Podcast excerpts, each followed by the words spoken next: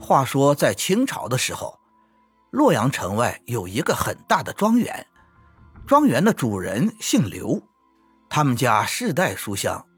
只可惜刘员外虽满腹经纶，却屡试不中，只能望着满屋子书籍，整日的唉声叹气。刘员外有一个十岁的小儿子，长得眉清目秀，天资聪颖，小小年纪就已经写得一手好文章。这孩子真可谓是掌上明珠心头肉，刘员外也将自己全部的希望都寄于这孩子的身上。有一天，这孩子从书院里回来，一头就栽倒在床上，不吃不喝，只知道睡觉。家里人无论怎么叫都叫不醒，到了晚上就噩梦连连，有时还对着空气拳打脚踢，有时候还闭着眼睛往外跑，力气也大得惊人，要好几个大人才能勉强把他拦住。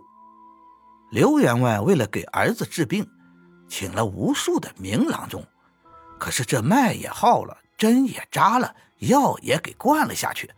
没想到压根儿就不见成效，孩子病情不但没有减轻，反而是越来越重，最后竟然昏迷不醒了。这天，夫人哭着说：“相公啊，依我看，咱孩子说不定得的根本就不是实病，怕是，怕是招邪撞鬼了吧？”刘夫人说话的声音很小，因为她知道自己的丈夫是孔门弟子，说这些话很可能会招来丈夫训斥。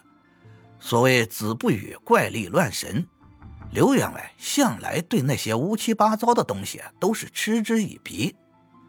然而这次，刘员外却点了点头，说：“好吧，只要能治好儿子的病，叫我干什么都行。”现在就去请人降妖捉鬼。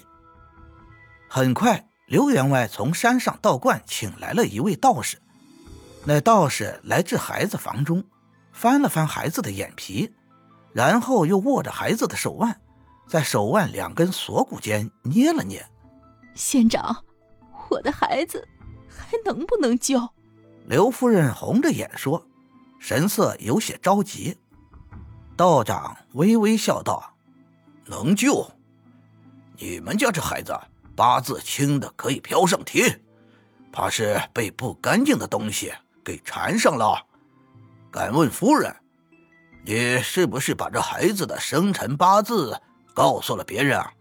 不但告诉了别人，还把孩子的东西给了人家。这，刘夫人一时语噎，用目光扫了一眼旁边的刘员外，说。之前是有一个江湖术士，说是会给算命，并且拿了我儿的头发。